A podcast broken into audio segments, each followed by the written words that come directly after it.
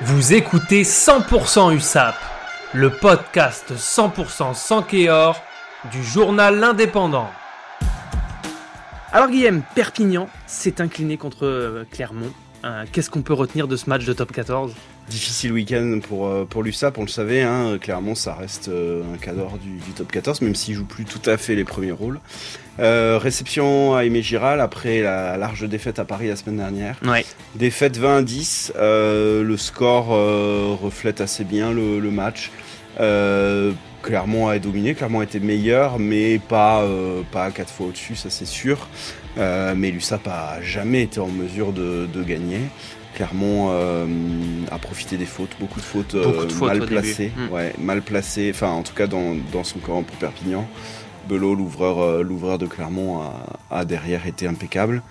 Euh, et ce qu'on peut reprocher à Perpignan, c'est c'est cette euh, manque d'efficacité offensive, mais surtout même de sentiment d'impuissance, puisque ils ont quand même très peu d'occasions de marquer, et ça devient un problème.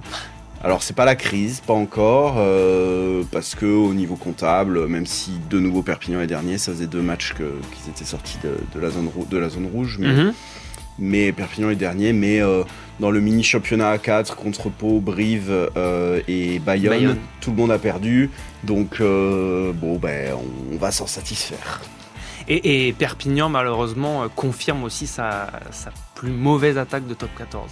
Ouais, ils n'arrivent pas à marquer, un essai, essai d'ACBS, mais en moyenne c'est un essai par match, euh, même pas, et c'est compliqué, euh, compliqué de gagner quand on, est comme ça, donc il faut travailler là-dessus, parce que niveau défense ça va à peu près, ils ont cédé à Paris, mais sur le reste, sur le reste des matchs, globalement la défense avait tenu la route, et de nouveau, face à une équipe comme Clermont qui derrière a quand même des racas, des penaud euh, Mhm. très solides, euh, qui sont capables de transpercer, ils n'ont pas tant transpercé que ça, donc... je pense qu'il faut qu'on se satisfasse euh, de se dire bah cette défense elle tient pour l'instant.